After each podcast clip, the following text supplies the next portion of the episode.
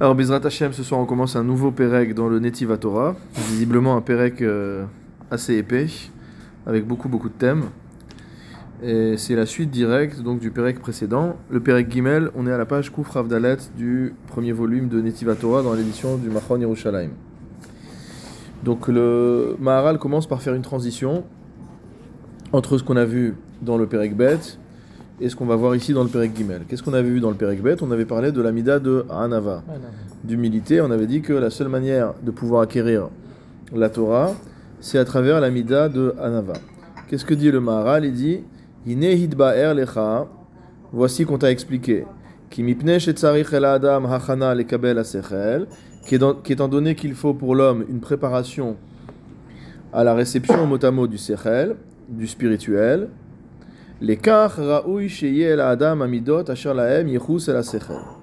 il faut que l'homme soit également prêt à recevoir les midot qui sont liés au sechel. Donc il y a des midot, il y a des traits de caractère qui sont liés au sechel, et il y a des traits de caractère qui sont liés au gouffre, qui sont liés au corps. Donc on est vraiment toujours dans cette dualité entre le corps et l'esprit. Et le Maral nous dit que si on veut pouvoir recevoir la Torah, on est obligé de développer ces midot qui sont liés au sechel.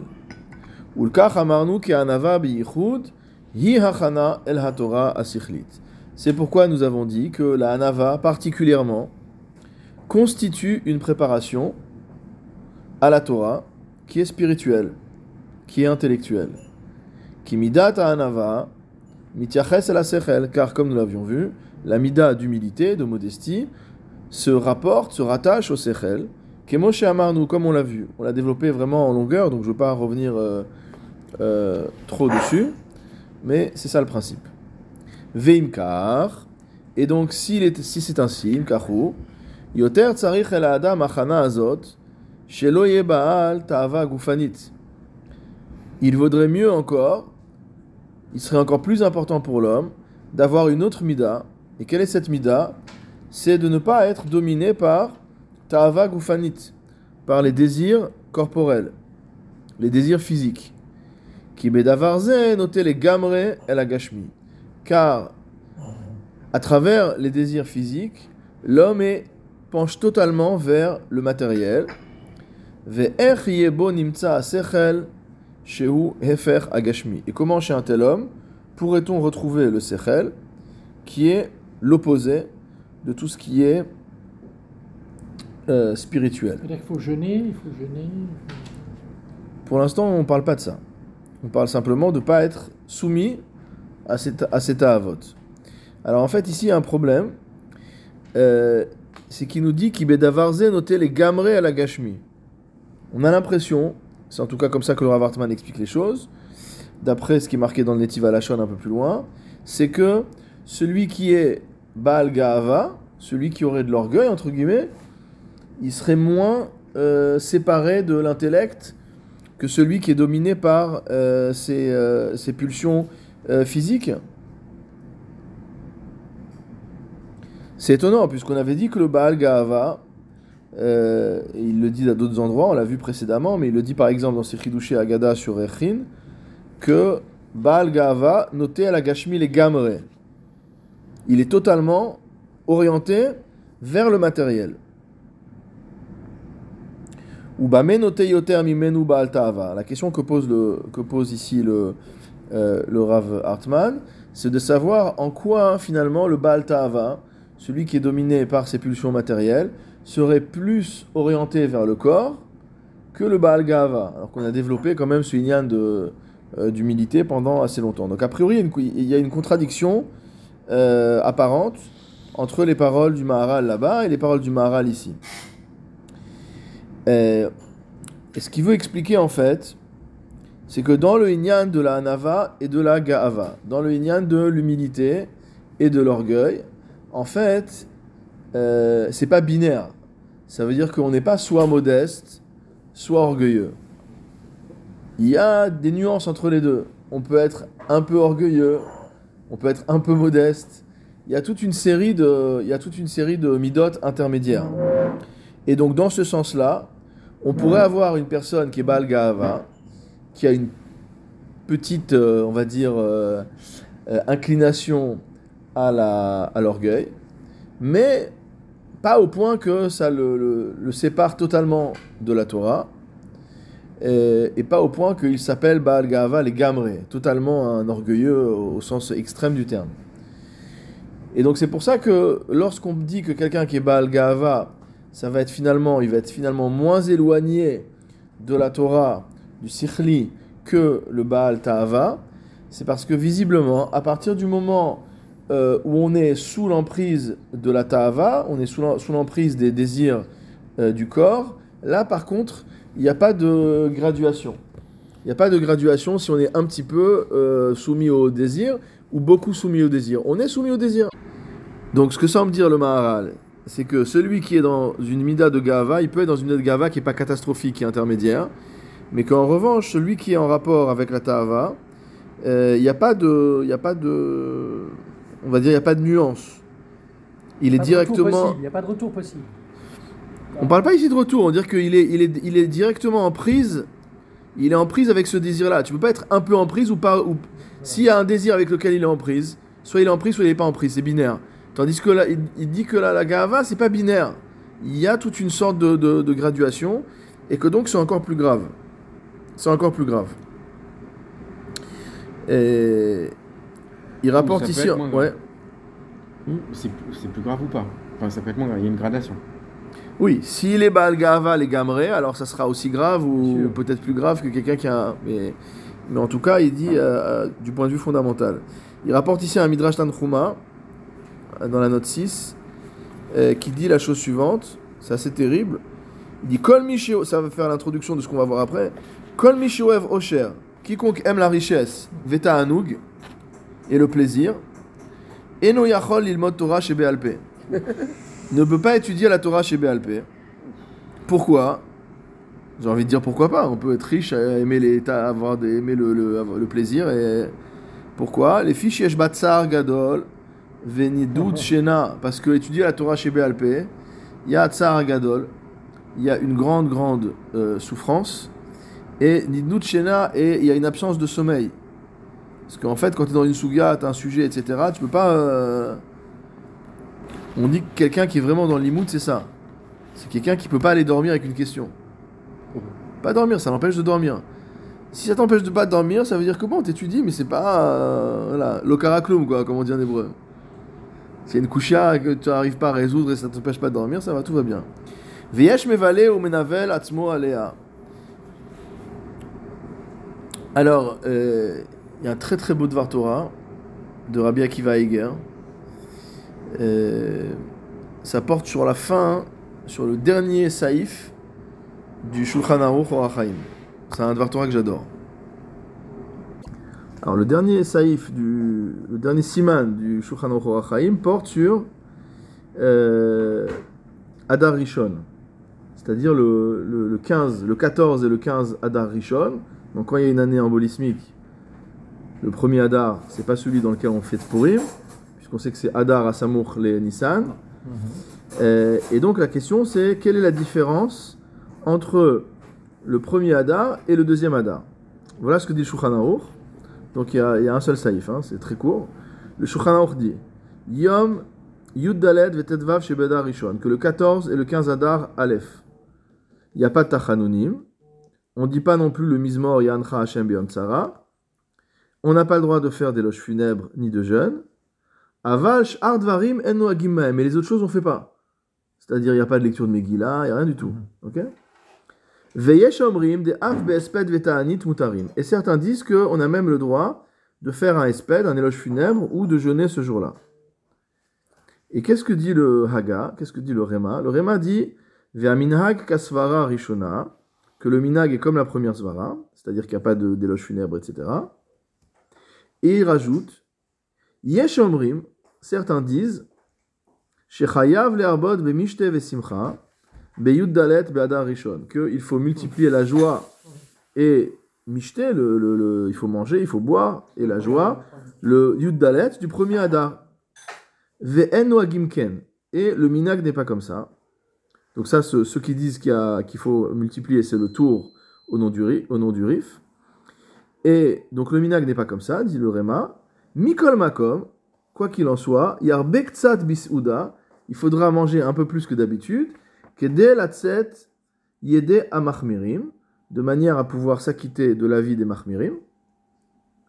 Et par quoi conclut le Réma Par quatre mots, vetov lev mishte tamid.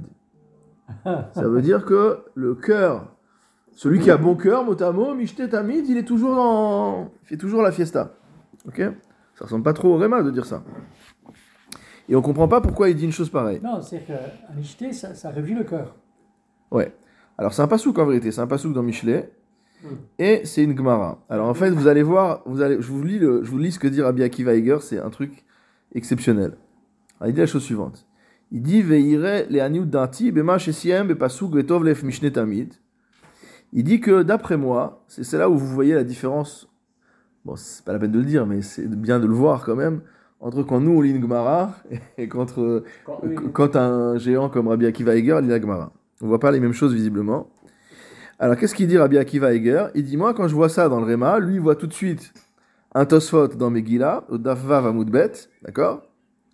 Qu'est-ce qui a marqué là-bas dans Tosfot? Chez Kadvu de Mashmaout Mishnah, ou de Gam Be'adar Rishon, Chayavim Le'arbot Be'mishne Ve'simcha, En Ben Adar Rishon L'Adar Sheni, et la Mikra Megillah, ou Matanot Aniyim.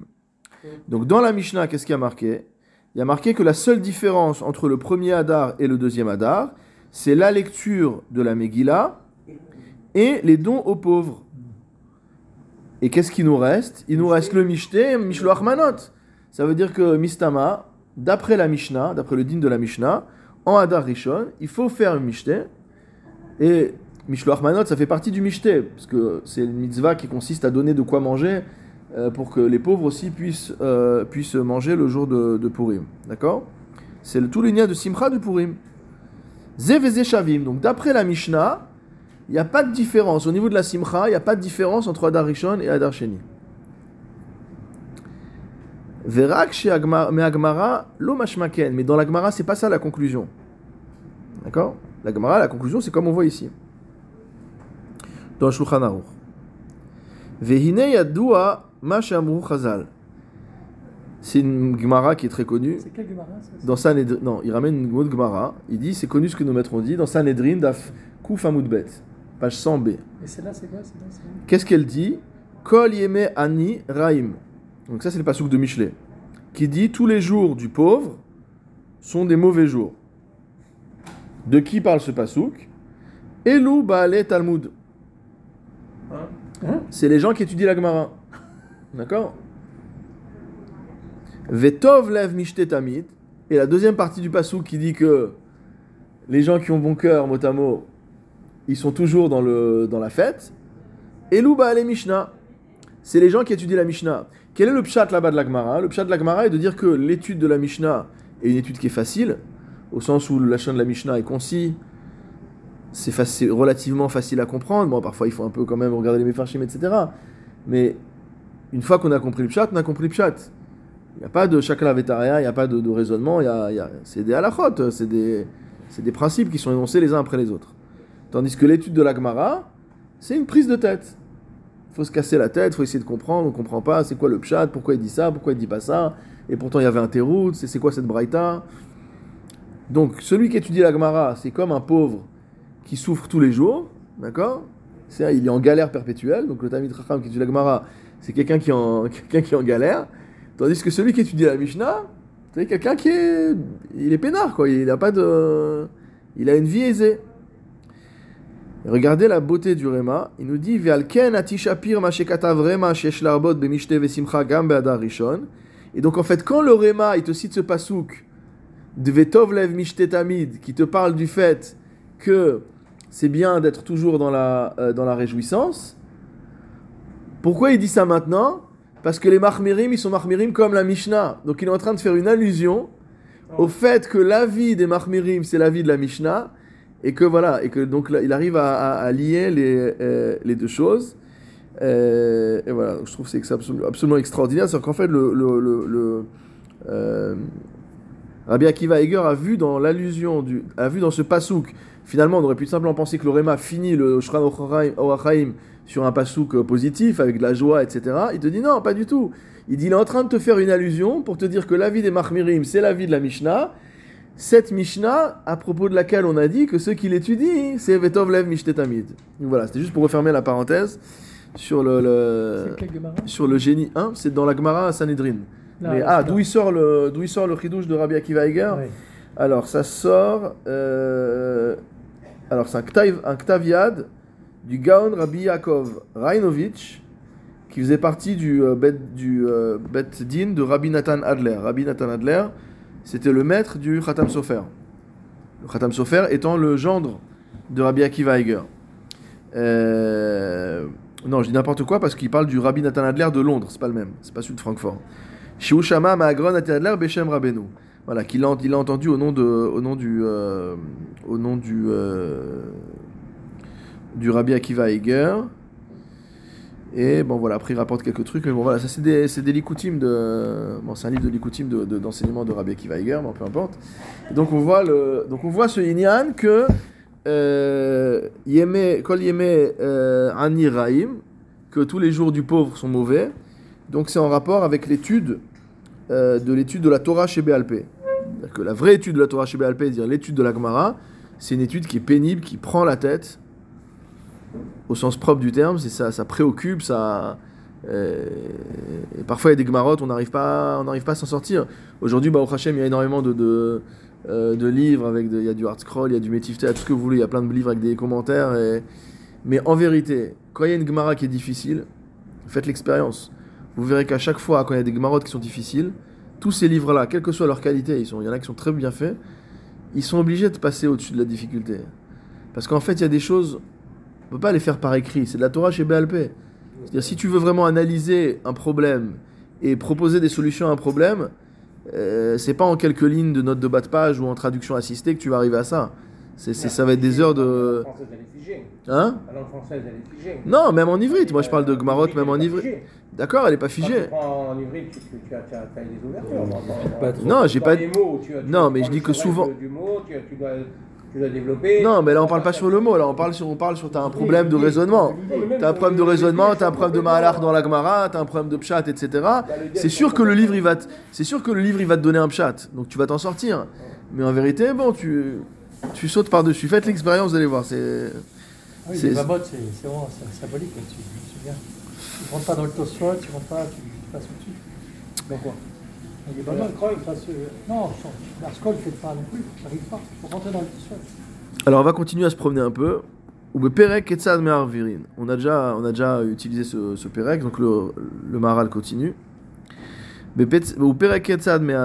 Donc dans ce Perek de Hérouvin, là, Dafnun Dalet Amud Aleph, Amar Ravuna. Ravuna va citer un pasouk de Teilim. Maïdirtiv, Chayatra Yashvuba, que Motamot et créatures se sont installés là-bas. Tachin Betovatra Leani Elohim, que tu prépares dans ta bonté pour euh, les pauvres. C'est quoi ce, ce pasouk Qu'est-ce qui signifie? Ravuna l'interprète comme signifiant Im adam atzmo kechayazo shedoreset veochelet, un enseignement absolument révoltant. Il nous dit que si l'homme se comporte comme une bête sauvage qui déchire sa proie et qui la mange, Talmudo mitkayem, sa Torah va se, sa Torah va se préserver. Donc si tu manges comme un sauvage, hein, on, va faire la- on va commencer par une compréhension basique. Si tu manges comme un sauvage, ta Torah, elle va se maintenir. Veimlav, par contre, si tu manges pas comme cette bête sauvage, en talmudo mitkayem, ta Torah ne persistera pas. Veika de amre, et il y a un autre avis qui dit quoi? Kechaya shemesarechet achilato, comme un animal qui, euh, qui souille sa nourriture, qui la, qui la salit. On va lire tout de suite le- l'explication de Rashi. Alors, si tu fais comme ça, si tu prends ta nourriture et que tu la, tu la salis, Talmudo mitkayem. Celui-là, sa- son Talmud, il va, il va, il va persister. Veimlav, en Talmudo mitkayem. Atkan. Fin de citation. D'accord? Donc, ça, c'est la Gemara que nous jette en pâture le Maharal. Et euh, le Rav Hartman a eu la bonté de nous rapporter le commentaire de Rashi sur place pour pas qu'on ait la- le besoin d'ouvrir un livre supplémentaire. Alors, c'est quoi la, la première explication qui dit Chayash et Doreset veochelet L'animal qui, qui déchire, qui arrache sa proie et qui mange. Il dit Miyad leachar arigata. Il s'agit de l'animal qui mange euh, la, la chair de sa, de sa victime dès qu'il l'a tué, dès après la, dès après euh, le- l'exécution de, euh, de la brebis, d'accord? Euh, Le lion commence à la, dévorer. Sheno makpid alata anugim. Ça veut dire quoi? Ça veut dire qu'il n'y a pas de recherche du plaisir. Et là, ochel basar belo tavlin. L'animal mange la viande crue, sans épices, vechen sh'ar inugim. Et en fait, c'est, euh, il en est de même pour les autres, euh, pour les autres euh, plaisirs. C'est-à-dire que nous, nous avions vu, c'est une contradiction qu'il va falloir traiter, mais pas sûr qu'on arrive à une solution. Nous, on avait vu le fait de déchirer la viande et de la manger comme étant un comportement sauvage, au contraire. Et que pour être un bon Ben Torah, il faut être affiné. Mais en vérité, Rachid nous explique que le, le fait que l'animal dévore sa nourriture de cette manière-là, c'est simplement le signe qu'on n'est pas maintenant en train de faire de la gastronomie. Tu as besoin de manger, tu manges. C'est vital. Mais voilà, c'est un besoin vital. Mais il n'y a, pas un y a pas une recherche de plaisir. Alors, bon, pour le- l'animal sauvage, il y a peut-être de l'adrénaline quand il chasse sa proie. Euh, mais il n'y a pas de recherche de plaisir au niveau gustatif. C'est-à-dire, euh, on n'a on jamais vu des animaux qui vont faire euh, mijoter, mijoter la viande de leur, de leur proie. Et de la même, et de la même manière, la deuxième, le deuxième Ika le le deuxième avis, qui est un peu différent, il dit pas que euh, l'animal va déchirer pour manger tout de suite, c'est pire en fait.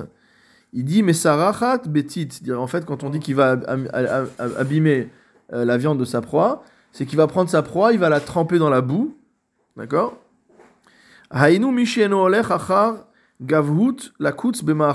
Imlo. Il dit que ça représente une personne qui ne qui n'est pas entre guillemets orgueilleuse, qui ne se comporte pas de manière euh, délicate. Et voilà, si c'est pas bien cuit, ben il mange quand même. Ça le ça le dérange pas. On raconte des histoires comme ça sur des Gdolim, je, crois que c'est sur je me suis plus sur, le Chavetz Chaim ou Rav Feinstein où la sa femme elle s'était trompée, elle avait renver- renversé la salière dans le dans le plat quoi. Et il a mangé euh, sans se rendre compte quoi. Et, et après, elle, elle a goûté, elle s'est rendu compte que c'était infâme. Elle dit Mais comment t'as pu manger? Il dit J'ai remarqué. Il a remarqué parce qu'il n'était pas dans le. Probablement qu'il était école Yémé Aniraïm, il était dans, la, dans, sa souga. Il, bah, il mange parce qu'il faut manger quoi. On raconte sur Ovadia combien de fois que sa, femme lui posait à manger, qu'elle revenait une heure après, deux heures après, trois heures après, elle ne veut pas manger. Ça, c'est... Bon, il savait quel plat qu'il faut manger, etc. Mais c'était pas le moment en fait. Il fallait attendre que la souga soit finie. La souga, le problème c'est qu'elle se finit au, Netz- au Netzachama, donc après il y a plus de. La soupe elle sert plus à grand chose. donc ça c'est la Gemara que euh, le Maharal euh, nous a présenté. Alors comment on explique ça? Il dit comme ça. Ve'im lav, euh, il dit pirouche, c'est quoi l'explication? Qui a sechel ou meruchak venivdal minagouf. On va maintenant enfin comprendre euh, un terme qu'on rencontre euh, sans arrêt chez le Maharal. Là, il s'y attaque de manière frontale. Il dit que le sechel, l'intellect, l'esprit, il est éloigné, venivdal, est séparé du corps. Il est séparé du corps.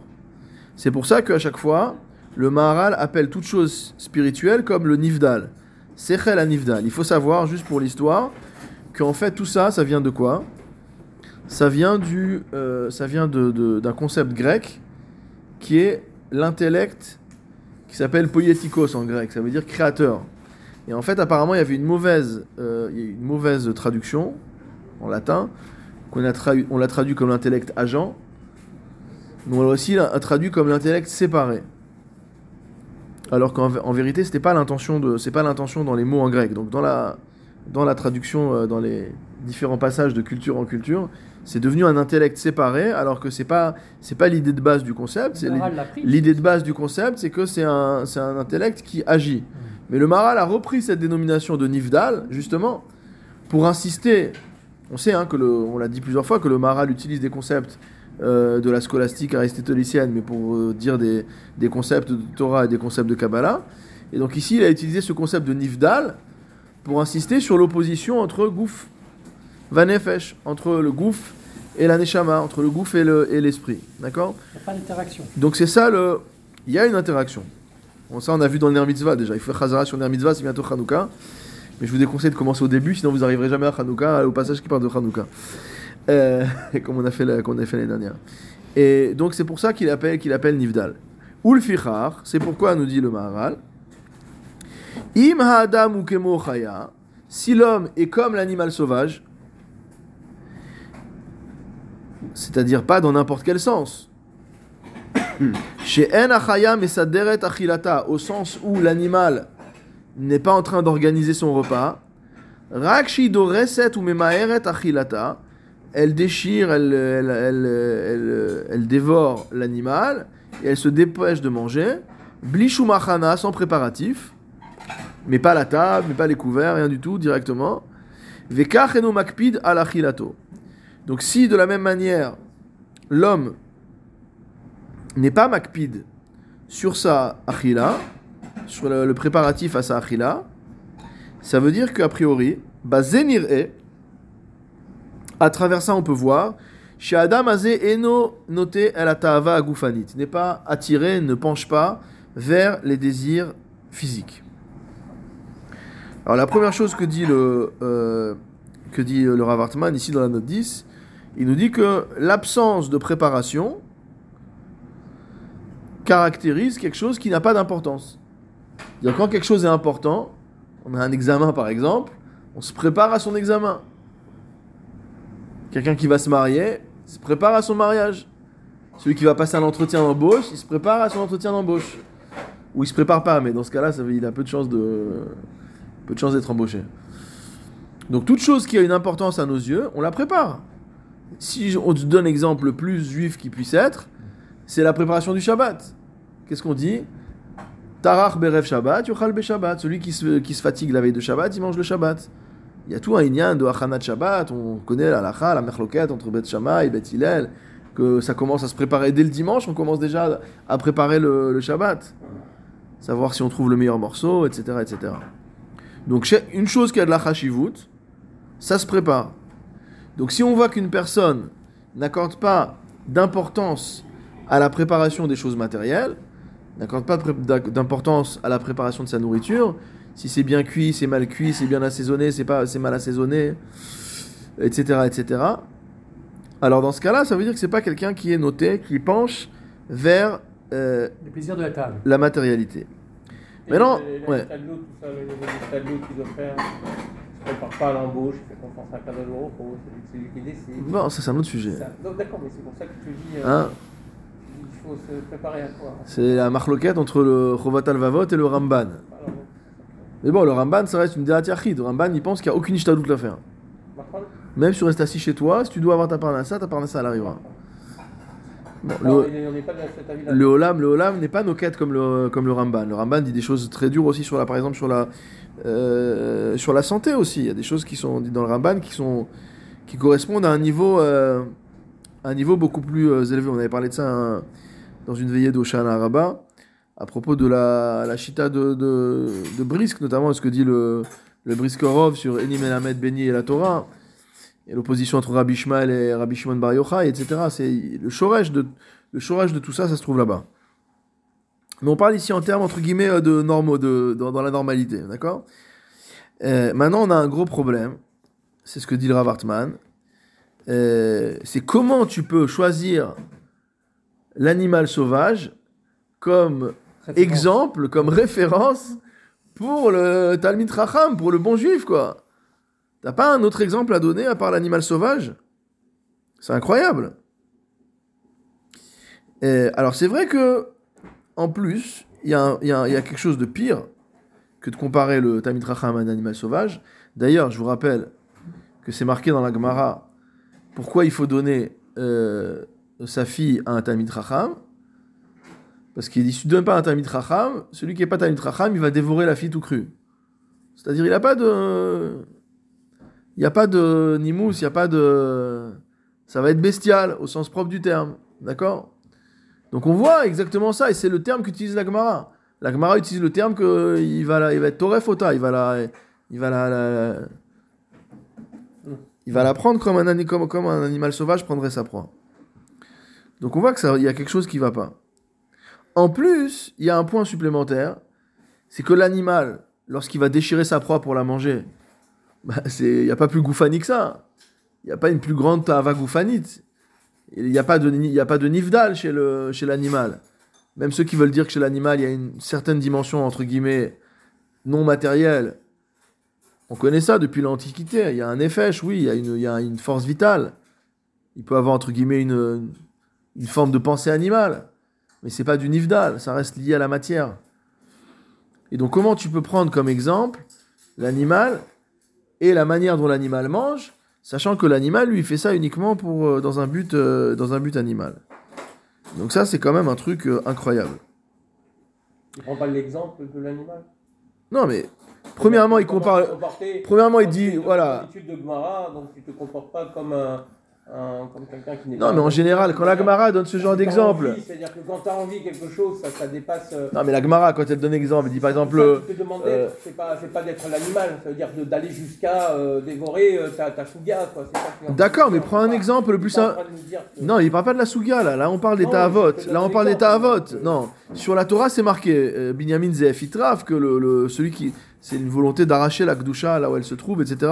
C'est encore un autre Inyan. Mais ici, comment tu peux me donner comme, euh, euh, comme exemple euh, l'animal sauvage et tu veux m'expliquer qu'il faut pas manger pour une Ta'ava physique et tu me dis donc fais comme l'animal qui lui, Dafka, n'a qu'une Ta'ava physique. Donc c'est totalement paradoxal. Cette, comparaison, elle est, folle, quoi. Elle est complètement folle. Alors Rashi a écrit. oui, il rajoute ici également que Derer bene Adam la achanot b'ma'achalatam atoamot lechashivutam.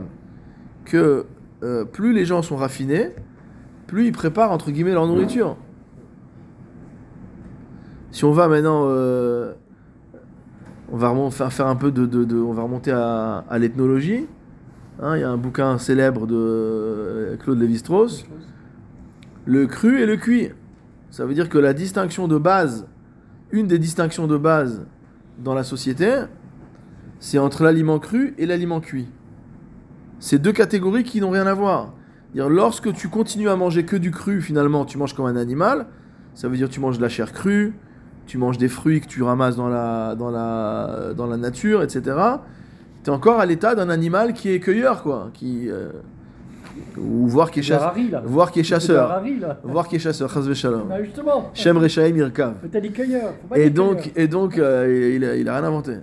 Et donc, euh, tandis que quand on est au niveau du cuit, c'est la civilisation. C'est-à-dire à partir du moment où on cuit les aliments, ça veut dire qu'on est passé d'un statut de, on va dire de Primitif. primi, voilà, exactement. On est passé, préfère, on passait, on est passé du primitif à, la- à une forme de culture, Mm. ok?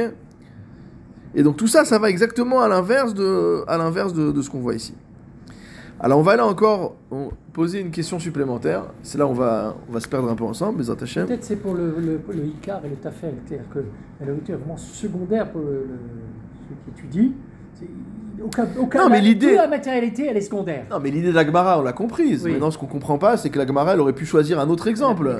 Hein Elle a pris l'extrême. Mais elle a pris un exemple qui est le mauvais, parce qu'elle prend l'exemple de la créature qui est purement. Elle veut nous dire ne soit pas matérielle, et elle nous met comme exemple La plus grosse matérialité. la plus, la plus, la plus, la plus pure matérialité Oui. qui puisse être. Donc ça, on comprend pas. Alors maintenant, on va rajouter encore. Chasse quand il a pas faim? Hein? Chasse quand il a pas faim?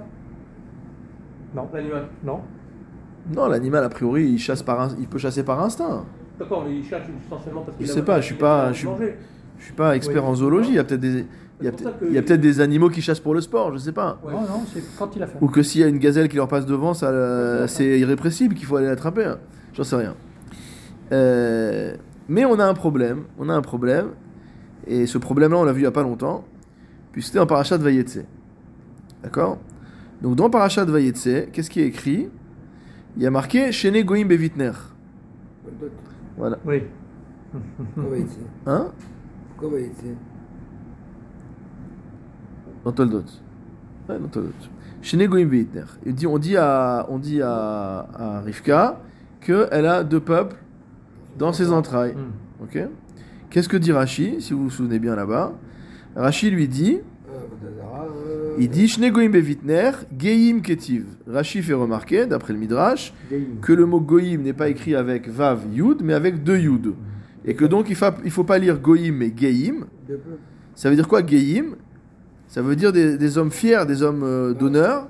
De qui s'agit-il? Elu Antoninus verabi. Que cela désigne euh, Antonin et Rabbi. Shelo pasku me'ashulchanam lotznon velo chazeret. Et que sur leur table n'ont jamais mangé, ni n'ont jamais manqué, pardon, ni le tznon, ni le, le radis, ni chazeret, ni la, la salade. Et donc, à propos de ça, il y a un très beau commentaire du Gourarier. Qu'est-ce que dit le Gourarier là-bas? Donc on va, on va se perdre un peu dans le Gourarier, mais on est toujours dans le Maharal. Le Gourarier dit la chose suivante. Il dit que venir est l'oshiayaze meramez al-Antoninus verabi bilvad. Quand le Midrash nous dit que ça se réfère à Antoninus et à Rabbi, on penserait que c'est les deux individus. Donc un romain et un juif. Il dit non, pas du tout. Et là, al klalut shtaumot meramez. Ça nous, euh, ça parle, ça fait allusion aux deux nations que représente Rabbi et Antoninus. Donc Antoninus représente Esav, il représente la, la nation euh, euh, romaine, et Rabbi évidemment représente le Ham Israël.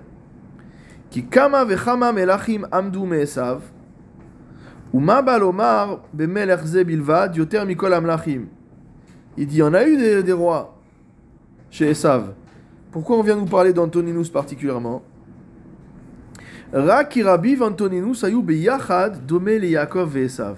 le Gourarier nous dit que lorsqu'on parle de Antoninus et Rabbi, c'est parce qu'il y a une similitude entre le rapport qui existe entre Yaakov et Esav et le rapport qui existait entre Antoninus et Rabbi. Comment ça? Zénassi Israël, Vezemelech Edom. L'un est le prince d'Israël, Rabbi, descendant de David Amer, et de l'autre, Antoninus, c'est le roi de Edom. C'est le roi de, le roi de Rome, l'empereur de Rome. Veayu Bisman Echad, Shenir Ezeyoter Bahem, Shehem Hayu Rosh Leumotam, et donc quand on veut parler de la Ouma, quand on veut parler d'une nation, on va parler de son dirigeant.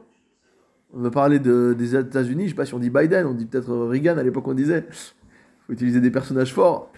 On dit De Gaulle, la France c'est De Gaulle quoi. Hein L'État c'est moi.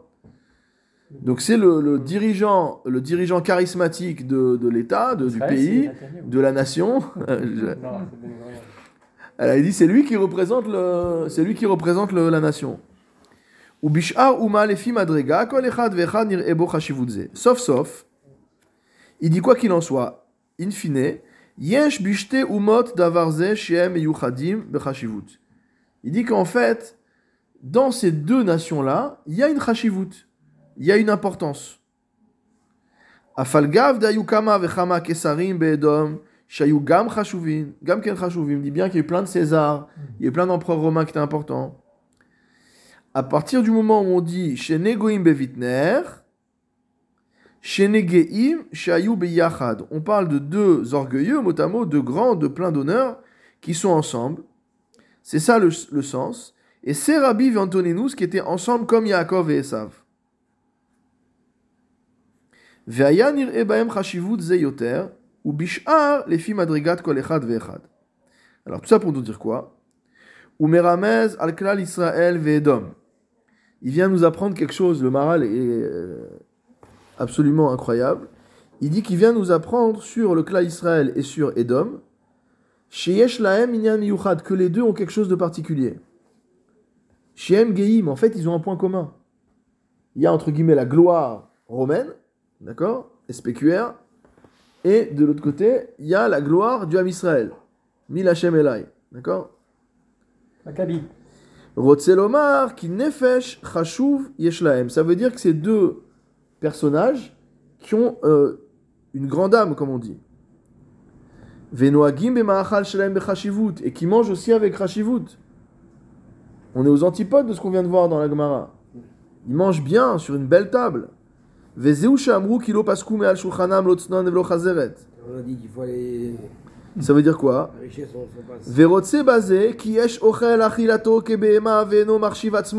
Il y a des gens qui mangent comme des animaux et qui se considèrent pas eux-mêmes. Ils, ne- ne donnent pas d'importance à eux-mêmes. Aval Israël ve'esav en noagim ken. Donc le Maral est en train de nous dire exactement l'inverse. Le Maral est en train de nous dire que Israël et Esav, c'est deux nations civilisées. On n'est pas des sauvages. Chez nous, on mange bien. Et c'est pour ça, et on mange proprement, on mange euh, euh, de manière messoudérette, etc. Hein? Alors sans même parler de tout ce qui entoure, les tietadaïm, et le motzi, et les brachot, et l'ordre des brachot, et machin, etc.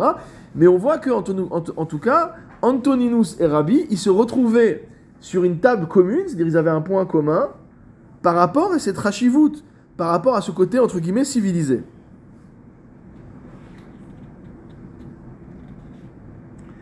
ורוצה, אה, אבל ישראל ועשו ונוהגים כן, רק מתקנין תיקון הראוי לאדם להחשיב עצמו. Ils faisaient tous les préparatifs qui faisaient que un homme mange de manière honorable. וכן יש במסכת עבודה זרה, c'est marqué là-bas, au daf bet amud bet, שאמרו אדום הרבה שווקים תקננו. On dit à propos de Edom qu'ils ont fait beaucoup de, ils ont, ils ont pavé énormément de voies. Ils ont fait des, ils ont fait des marchés, ils ont fait des rues, etc. Arbe. Ils ont créé énormément de bains. Ve'akol et aden et nafsha. Mais tout c'était pour leur plaisir. Vechen edom noagim adayom. Regardez ce que dit le Maharal. Il dit jusqu'aujourd'hui, les chrétiens. Bemalbouchéem, litkabed meod, yoter mishar humot. Ils s'habillent mieux que les autres peuples. Euh, si tu compares les uns avec les, voilà, avec les, les- les chrétiens, bon voilà, les uns c'était à la sauvage et les autres c'était quand même, euh, en tout cas extérieurement, ça paraissait plus civilisé. Vegam bebinyanim naim, il y a de l'architecture. Construis pas une hutte avec de la terre et de la paille. Construis une belle maison avec de la pierre de taille, etc. Lokmo Ishmael, Shena Makpidim, Al Ma'achalam, Vel Malbusham, Vel. Il dit pas comme les Arabes, qui font pas attention ni à leur manière dont ils mangent, ni à comment ils s'habillent, ni à leur bain. Non, c'est à la panime, quoi. Il est en train de nous dire, chez les chrétiens, c'est Messoudar, tout est bien organisé, etc. Et chez les Arabes, c'est un peu à la panime. C'est sauvage. À son époque, en tout cas, une époque où ils n'étaient pas comme ça, mais en tout cas, c'est ce que le Maral a vu. Et il dit que Israël aussi était attiré par cela à cause de leur importance, parce que euh, ils sont importants à leur propre yeux. On est le Ham Israël, on est les, euh, on est Bani Matam Lachem. Donc on ne peut pas se comporter n'importe comment. On s'habille comme un, on s'habille comme des princes. C'est ça qu'on a une veste, on a une cravate, on a un chapeau, enfin dans chaque civilisation. Hein. Celui qui a le chapeau en fourrure, celui qui a le tarbouche, celui qui a ce qu'il veut, mais en tout cas on s'habille bien. Les kach hamar chez Goïm Bebitner, qu'on a vu tout à l'heure sur la Hachana, il a cité le. J'ai pas voulu faire un, un- un détour, mais il a parlé tout à l'heure du fait que chaque chose qui est importante, il faut une préparation. On dit qu'il y a Hikon Likrat Elohecha Israël, ce passou qui dit prépare-toi euh, à, la, à, la, à, la, à la rencontre euh, de ton Dieu Israël, c'est pas par, par rapport notamment au Hachanot pour la Tfila, dire qu'avant d'aller prier, il faut s'habiller bien pour aller prier. J'ai entendu, je me souviens plus sur le Rav Breuer ou sur Rav Schwab, mais en tout cas dans la Kila de Francfort, il dit que quand il avait fait son nœud de cravate, c'est le moment où il savait qu'il était prêt à. Et c'est le parachèvement, dire c'est inimaginable de se présenter à la tefila, on parle pas de Shabbat, hein, on parle n'importe quelle tefila, c'était inimaginable de se présenter au, au Bet Knesset euh, sans avoir une cravate euh, nouée comme il faut. Euh, et donc ça, c'est la chashivut du Ham Israël. Donc finalement, on a un gros problème. On a un gros problème parce qu'on a une contradiction totale entre, d'un côté, on nous dit, prends la bête sauvage comme exemple, et de l'autre côté, on a une Gemara, on a un Midrash et Rashi qui nous explique que non, c'est le, c'est l'endroit, c'est le, le- le- le lieu de rencontre entre Esav et, et- et- et Israël. C'est en fait un peu un, un choc de civilisation entre guillemets, mais il y a choc parce qu'il y a, euh, parce qu'on est au même niveau. Si on n'est pas au même niveau, on se rend compte pas. Il y en a qui passent au-dessus. Donc s'il y a choc, c'est qu'on est en frontal. Si on est en frontal, c'est qu'il y a des similitudes malgré tout. Antoninus, il s'est pas converti, Hein Antoninus, il s'est pas converti. euh, qui disent que oui? Je sais pas. Non, mais oui, il s'est converti. hein. Hein Il s'est converti au judaïsme. Euh, c'est pas un qui a adopté l'autre, c'est pour ça que je voulais. Ouais. Non, la question c'est ça. Si C'est en tant que là, on regarde même pas le personnage, on regarde ce qu'il repré- qu'il représente. Ouais, c'est pour ça que je. Alors, donc, le Rav Shapira, Rav Moshe Shapira, qui est un grand lecteur du Maral, comme on sait, il s'interroge sur ce, sur ce, sur ce, ce texte de- du Gourarié. Il dit c'est incroyable quand même qu'on soit en train de faire le shvar de Esav, quoi. On est en train de dire Esav, c'est la civilisation, personnage magnifique. Et d'ailleurs, Antoninus et Rabbi euh, euh, se rencontrent. Et en plus, on nous explique que les rois de, de ils sont mieux que les rois d'Ishmaël, quoi. C'est vraiment étonnant. Alors, il dit qu'en fait, euh, le Rav Shapira explique à propos de l'opposition entre Yaakov et Esav. On est encore dans, bon, paracha de cette semaine, on encore dans Yaakov et Esav, donc on on n'est pas hors sujet. Il y a un pasouk dans Malachi, au Perek euh, pasouk bet, qui dit la chose comme ça. Etrem. Donc Dieu dit au Ham Israël, je vous aime, déclaration d'amour. Va amartem. Et nous, qu'est-ce qu'on répond à Hashem Bema ahavtanu. En quoi tu nous aimes Halo et esa ach esav le Yaakov. Neum Hashem. Va oev at Yaakov. Et comment tu peux nous aimer alors que finalement il y a la fraternité entre Esav et Yaakov Et comment tu peux dire que tu nous aimes alors que tu nous as fait à la tu nous as fait frères, nous et nous et Esav? Et il explique que le Inyan de euh, entre Yaakov, le, problème de l'opposition entre Yaakov et Esav, c'est Dafka à cause de la gémellité, à cause du fait qu'ils soient jumeaux. S'ils étaient l'un après l'autre, on voit finalement que le conflit entre Yitzhak et Ishmaël, il s'est résolu de manière beaucoup plus simple. C'est-à-dire Ishmaël a été, euh, a été écarté, et Akadosh Baruch Hu a dit à Avram que son vrai, sa vraie descendance ce serait Yitzhak. Il lui a déjà prédit que ce sera Be Yitzhak et pas Kol Yitzhak. Donc tout était préparé. Mais ça avait l'air euh, relativement euh, fluide. Tandis que Esav et Ishmaël, c'est une histoire qui dure, quoi. Yaakov. Esav et Yaakov, pardon, c'est une histoire qui, qui, est- qui est, qui est compliquée. C'est-à-dire d'abord le droit d'abord le, le sorti du ventre de la mer, enfin dans le ventre de la mer, à la sortie du ventre de la mer, l'avant du droit d'aînesse, l'histoire de la bracha, il lui envoie Eliphaz pour le tuer, après euh, il va le rencontrer encore une fois, euh, Vaishlach Yaakov Malachim, donc ça, il y a des étapes et des étapes et des étapes et des étapes. Et donc Rav Moshe Shapira, il explique qu'en fait tout le Inyan ici, c'est justement le fait que ce sont deux jumeaux qui se ressemblent. Et il rapporte un midrash que, que tout le monde connaît, mais qui est, qui est extraordinaire, qui dit que Hushim ben Dan a tué Esav, comme on sait, lors de la Levaya de Yaakov. Ok Tout à fait, Tout à fait. Et il l'a tué, mais Achorav lui a tiré dans le dos. Pourquoi? Il dit Mishum chez Klaster Panav, Ayuzaim, Lefanav chez Yaakov. Qu'en fait, il ressemblait, il ressemblait à, il ressemblait à, à Yaakov. Hmm? Oui, mais il l'a attaqué, il l'a attaqué par derrière. Donc il dit qu'il ressemblait à Yaakov. Donc en fait, la raison pour laquelle il s'est attaqué à lui, c'est qu'il ressemblait à Yaakov. Il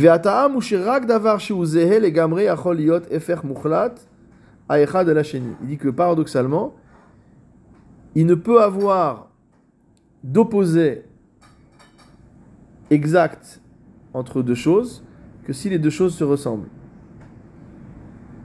Ça veut dire que si les deux choses sont différentes, l'un n'est pas l'opposé de l'autre. L'un est différent de l'autre. D'accord Je ne vais pas dire ça pour crâner, mais dans l'introduction à la science de la logique, Hegel explique ce, ce lien-là. Qu'il y a A et non A. Ce qui est A et ce qui n'est pas A. Il dit en fait, finalement, fondamentalement, du point de vue logique, ce qui est A et ce qui n'est pas A, c'est la même chose. Parce qu'en fait, c'est comme si tu prends un ensemble et tu. euh, et tu, euh, et tu euh, à l'intérieur de l'ensemble, tu vas découper. Que tu prennes la partie qui est à l'extérieur du sous-ensemble ou que tu prennes le sous-ensemble, tu dis la même chose. Tu dis que le sous-ensemble est différent de l'ensemble. Donc en fait, tu dis la même chose. Donc ce qu'il est en train de nous dire ici, de manière beaucoup plus simple que, Hegel, c'est que il ne peut avoir d'opposition diamétrale, exacte, mathématique entre deux choses, que si ces deux choses, en fait, en valeur absolue, c'est la même chose. Quand on dit la valeur absolue, c'est, euh, je sais pas, 10 et moins 10, donc la valeur absolue des deux, c'est 10. L'un c'est 10, l'autre c'est moins 10. Pourquoi l'un est l'opposé de l'autre? Parce que c'est la même valeur absolue. Sinon, il n'y a pas. Donc il dit que c'est la même chose en fait par rapport, et c'est ça qui est difficile dans le combat entre Yaakov et Esav.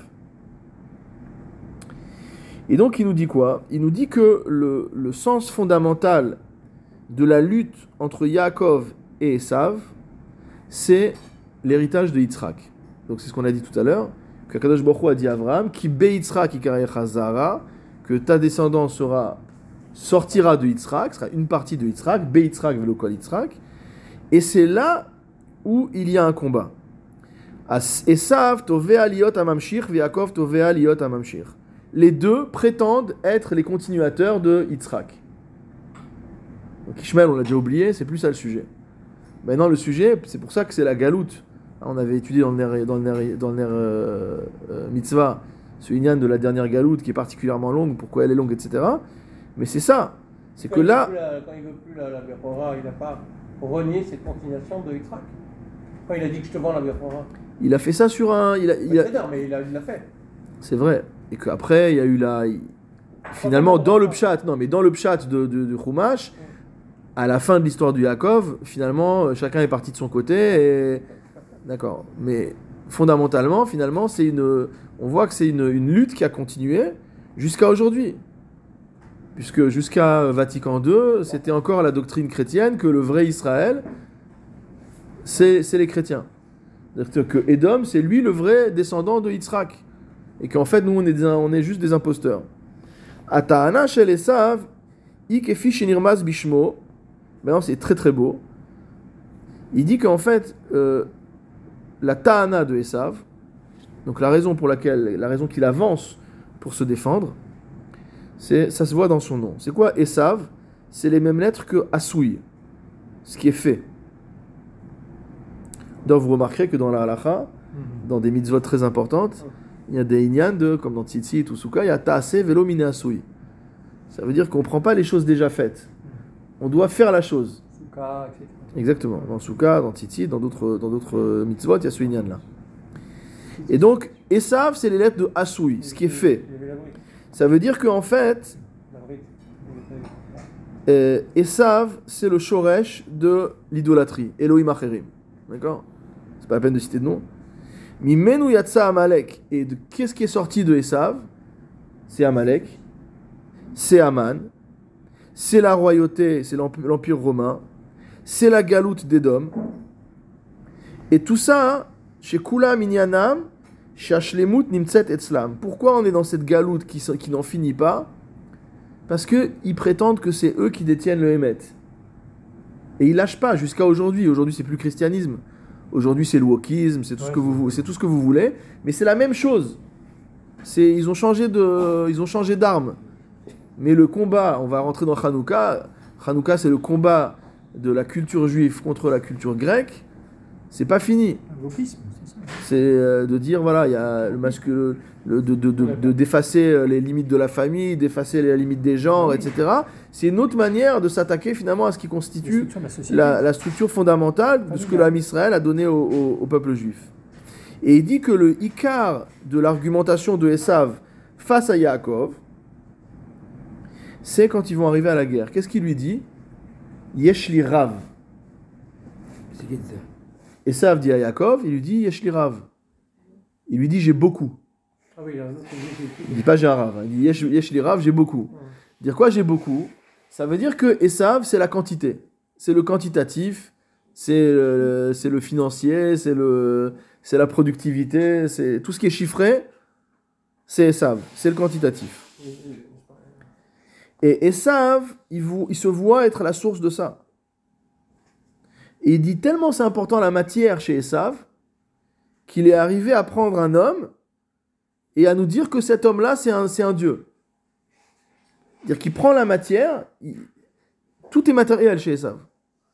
Au point que pour faire un dieu, il prend un homme et il dit ça c'est Dieu. Il dit c'est pour ça que chez Esav, il y a ce kavod de la dimension humaine et la civilisation, etc. C'est-à-dire que ce qu'on voit extérieurement comme étant quelque chose de positif, dans la civilisation de Esav, en fait, c'est dû à l'absence de spirituel. Il y a forcément un raffinement, euh, un raffinement euh, de la civilisation, de, de- des mœurs, etc., euh, dû au fait qu'on reste dans le, qu'il n'y a que le domaine matériel finalement. Donc on a vu, euh, voilà, pendant la Shoah, qu'on pouvait jouer de la musique classique pour, euh, euh, lorsque des Juifs arrivaient pour se faire, pour se faire assassiner, d'accord? Yaakov, qu'est-ce qu'il lui répond? Il dit Yeshlikol. Moi j'ai tout, j'ai pas beaucoup, j'ai tout. Est-ce que vraiment on peut penser qu'Yaakov était plus riche que Esav? Probablement pas. Mais chez Israël, le, le nombre, c'est-à-dire la multiplicité, c'est pas une qualité, au contraire, c'est un défaut. C'est un défaut. Pour Israël, tout est inclus dans quoi? Dans la hardout de Anochi Hashem Elohecha. Ça veut dire que quand tu dis j'ai tout, ça veut dire moi j'ai Hashem. J'ai un Dieu unique, j'ai le Dieu unique, j'ai pour moi le créateur du monde, j'ai la Torah d'Akadosh Baruch et finalement Ishlikol. J'ai pas besoin d'avoir du ribouille. Celui qui a besoin d'avoir du ribouille, d'avoir du nombre, c'est parce qu'en fait il a rien. Donc il est obligé de multiplier, de multiplier pour accumuler, pour, pour avoir l'impression. C'est comme aujourd'hui on parle des gens qui font de la, de la consommation. Euh, euh, les gens qui achètent, comment ça s'appelle? Il, y a un- il y a un nom pour ça, le, le terme échappe. Mais qui achètent pour acheter quoi. Non, de la consommation. Bon, qui achètent pour acheter. Oui. Dire, ils achètent même, euh, peu importe l'objet, c'est pour l'acte d'acheter. Dire, c'est des gens qui, c'est comme la boulimie, dire, c'est des gens qui sont vides à l'intérieur et donc ils essaient de se remplir par la multiplicité. Les achats compulsifs, l'achat compulsif, d'accord? Donc c'est ça le c'est. C'est-à-dire qu'on est dans, la com- dans une consommation compulsive. Comme on est vide, alors on, on achète pour essayer de, Il y a une pulsion. hein? Il y a. Ouais, il y a le mot pulsion, ouais. Alors, celui qui étudie pas, il achète beaucoup de livres, il a l'impression que ça le rend plus, euh, plus. C'est Mais, mais il les ouvre pas. Non, il faut les ouvrir, il faut les acheter et les ouvrir. C'est ça qui est difficile, c'est pour ça qu'on dort pas beaucoup. Alors, Vashlemut nimtzet lo bidvarim chitzonim shel ochel ou malbouche. Et il dit que la shlemut ne se trouve pas dans l'extériorité des choses de ochel et malbouche, d'accord De nourriture et d'habillement, mais uniquement dans le fait d'être lié à Kadosh Baruch.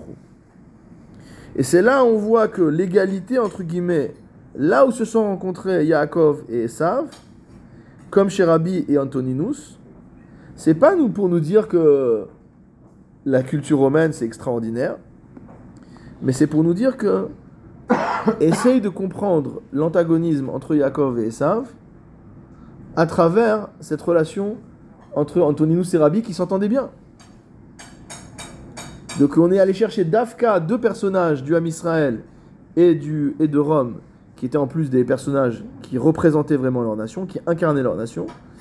Et on est allé chercher le fait qu'il y avait des points communs entre eux de manière extérieure.